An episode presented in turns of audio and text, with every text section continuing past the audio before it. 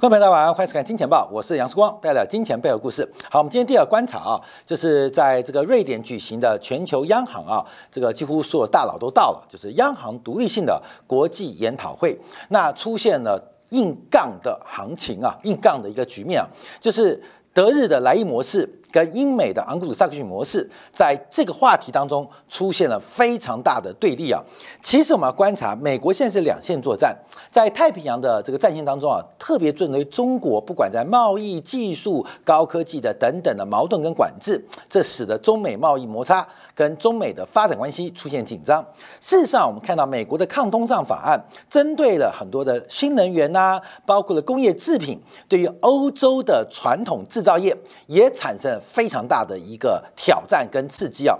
所以在太平洋跟大西洋，目前美国等于是两线作战。那美国的一个脱离全球化的过程，到底会有什么样的结果？我们看到这场在瑞典举行的全球央行的独立性国际研讨会，出现一个很荒谬的阶段啊。第一个，这个全球六大央行啊，几乎都在这个上面进行讲话，唯独啊，全球第二大央行。中国人行的行长易纲在底下看笑话。那到底看什么笑话？我们要从德日的莱茵模式跟英美的昂古鲁萨克逊模式来做个观察。那另外，我们今天特别提到，就是最近大家关注的这个美国国债倒挂的问题啊。倒挂我们可以从学理做很多解释。今天我们要用一个比较简单的方式，让大家观察一个倒挂的货币市场跟这个债务债权市场啊，它其实就是一个庞氏骗局。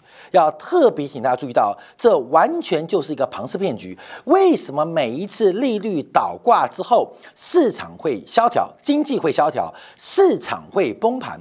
这就是因为倒挂本身讲成白话，它就是一个老鼠会，它就是一个多层次传销，它就是一个庞氏骗局。为什么这样讲？等一下我们在金钱报当中啊，为大家做个说明跟观察。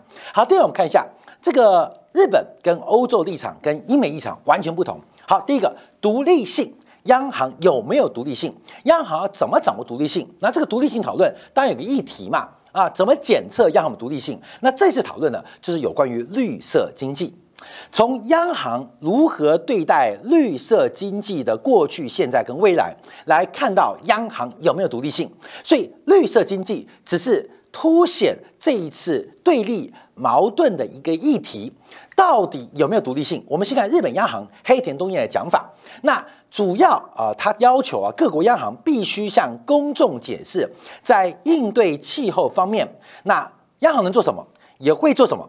那不能无条件的对抗应应对气候变化，必须从长期的角度，在其职责范围那当中自主来进行决策跟行动。所以我们看到。日本央行在这个呃西方的这个对立当中啊，它站的比较中间，但偏向欧洲央行。那黑田东彦即将离任啊，今年四月份就要离任了。他语带谨慎表示，日本央行的法律规定，日本央行跟政府要合作指导货币政策。好，观众朋友，这个为什么我们就要开这个题目来讨论呢？除了美联储的联邦中央跟地方。各区的分行理事出现了矛盾之外，西方央行的内部也开始矛盾。不管是贸易政策、财政政策还是货币政策，其实彼此已经出现非常大的嫌隙。只是在绿色能源央行的角色在这边蹦出了火花，打了起来啊！因为不好意思针对财政政策打架嘛，也不好意思针对贸易政策来多做一些呃讨论嘛。那货币政策彼此已经看不爽很久了，尤其美元的地位，呃，这个大幅的紧缩，导致大家大乱啊，所以在这个绿色议题。打起来，好，我们看日本央行，它基本上就提到，其实日本央行可能可以做些什么，但要遵从日本政府的合作。那我们看英国央行的做法呢？啊，英国央行做法呢，面对气候变化，央行的独立性是有受限度的。即使更加积极主动的央行，面对呃这个绿色议题啊，在收紧货币政策的时候，也要重新考虑其应对气候的方法。那有提到。之前英国央行针对呃绿色的这些呃能源债啊、绿色的产业的债券，曾经给予多方面的支持，在紧缩的过程中不得不大幅的抛售。那未来未来会不会继续支持？会不会未来支持？他说呃这个可能会啊，可能也不会。所以，我们看到英国跟日本在这边出现一点点的不同。我们看到欧洲央行就非常的强势哦，包括了执委啊，斯贝纳呃跟鲍威尔就出现了一个非常矛盾跟对立的意见。认为啊，认为啊，美联储啊，对于气候应对的态度，他表达一个不以为然的一个立场。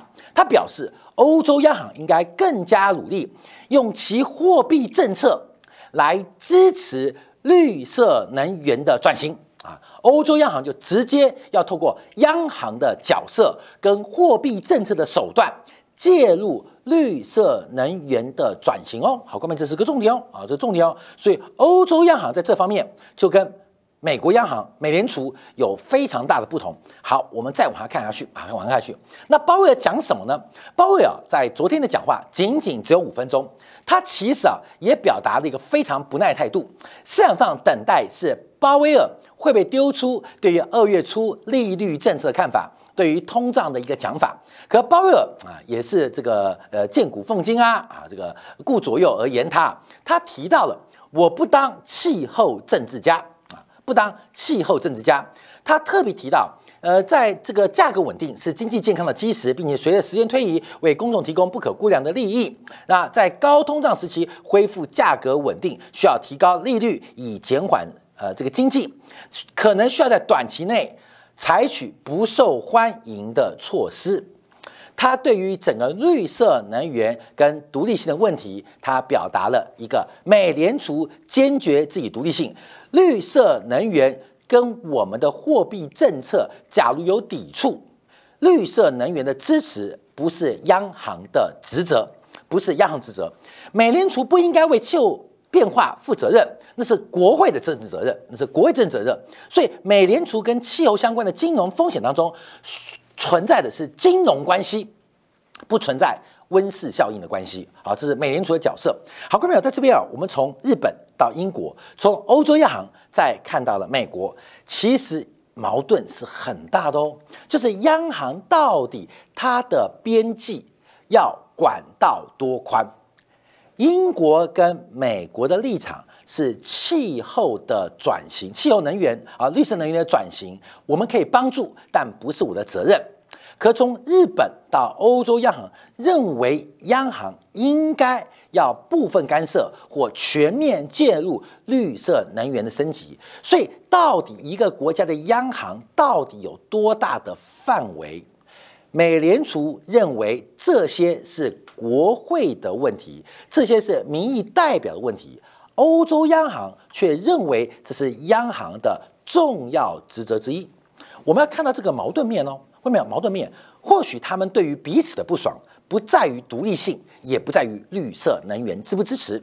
而在于对于过去这几年发生的变化，尤其是包括了美国的抗通胀法案，包括了俄乌战争消耗了欧洲的经济实力，已经产生了一个非常大的嫌隙，这是我们要特别观察。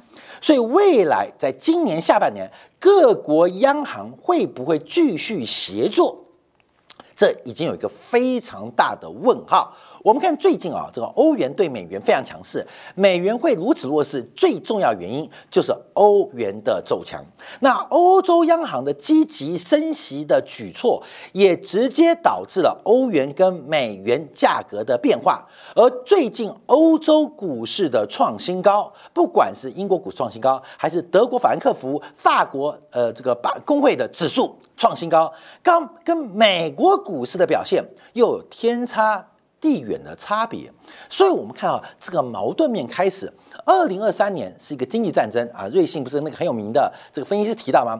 其实二零二三年是延续二零二二，延续二零二一，甚至在地缘政治的冲突，还有顶层央行的态度当中，其实摩擦跟矛盾是越来越大。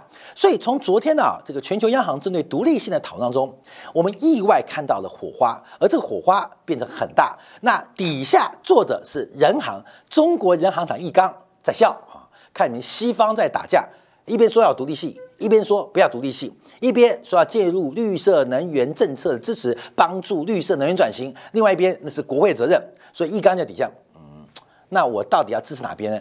中国的人行长变成裁判啊，让你们上面吵吵架，欧洲啊，包括德国、日本啊，那另外是一边啊，南英模式、昂克鲁萨克逊模式在另外一边啊，他们两个就辩论赛啊，你讲一句，我讲一句，那易纲在底下，嗯，就听听这个讲的不错，嗯，这个讲的还可以。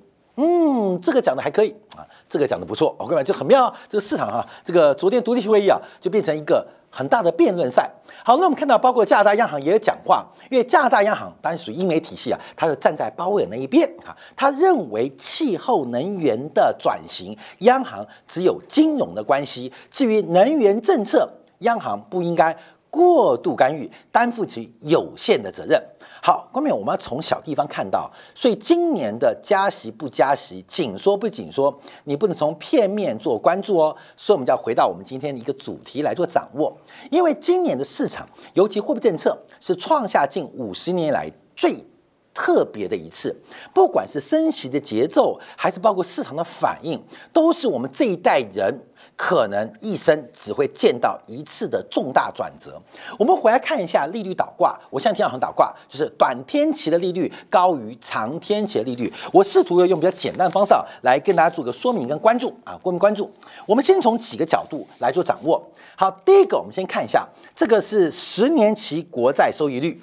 我们看第一个重点，十年期的国债收益率这一次的高点是在十月二十一号。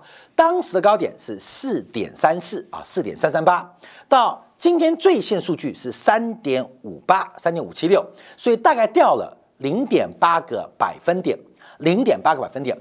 我们先从十年期的国债收益率来做观察哦，十年期国债哦，跟美联储的利率来做一个对比啊。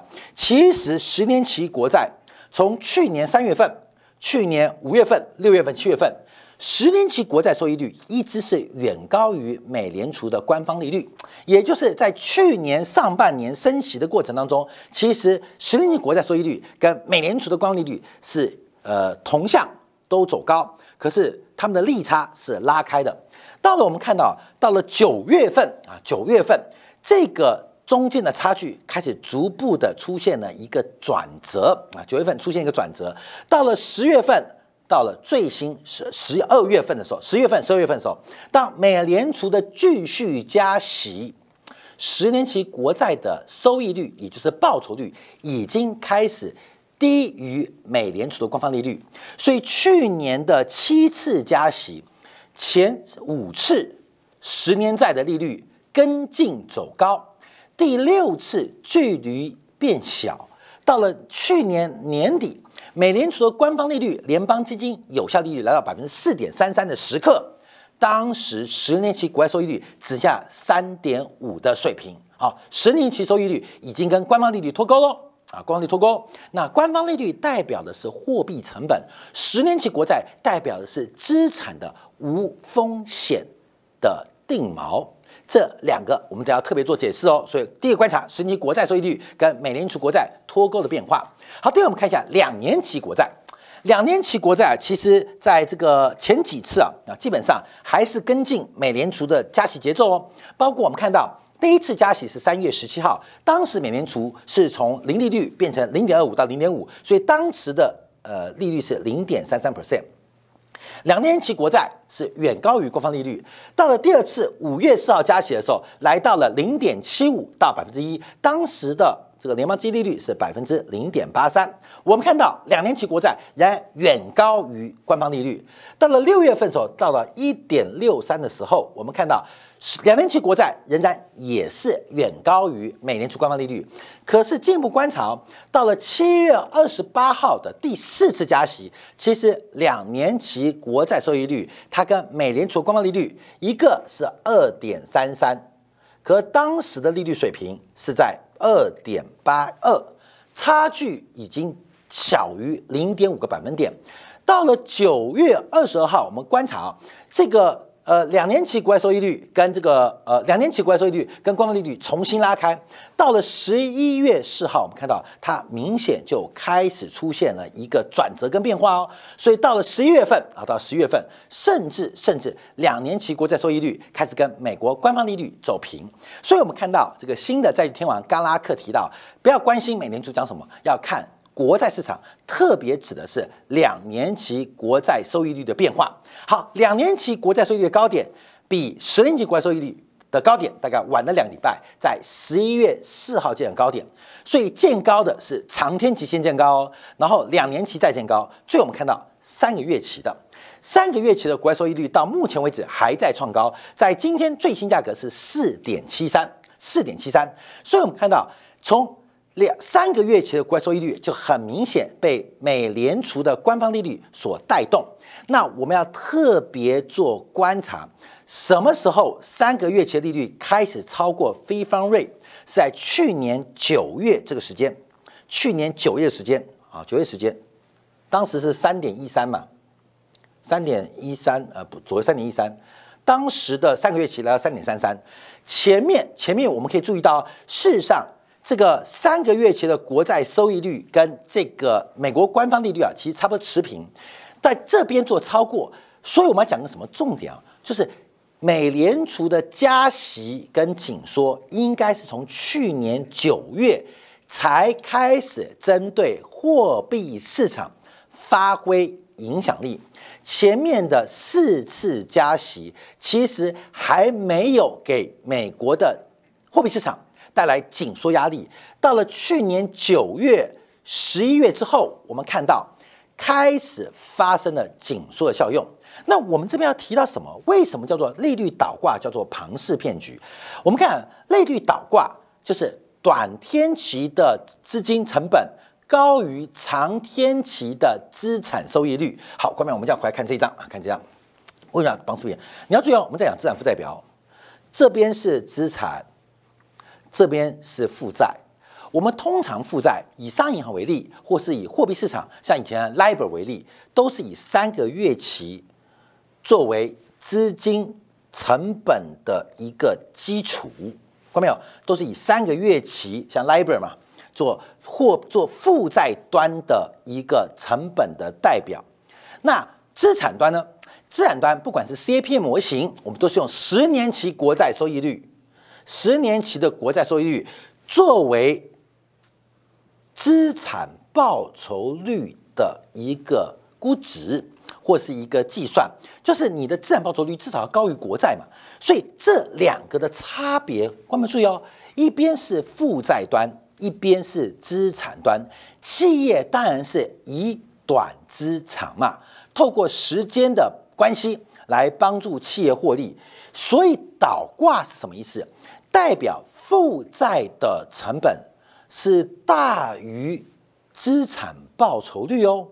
负债的成本是大过资产报酬率哦，尤其企业假如带上了营运杠杆，带上了财务杠杆，他们之间的差距会越拉越大哦。这第一个提到哦，所以我们从资产负债表可以看到，这是负债端的成本，这是资产端成本。现在负债端的成本，哎，刚刚提到，哎，来来来，刚刚是三三三个月期的，现在是四点七三嘛，现在是四点七三，四点七三。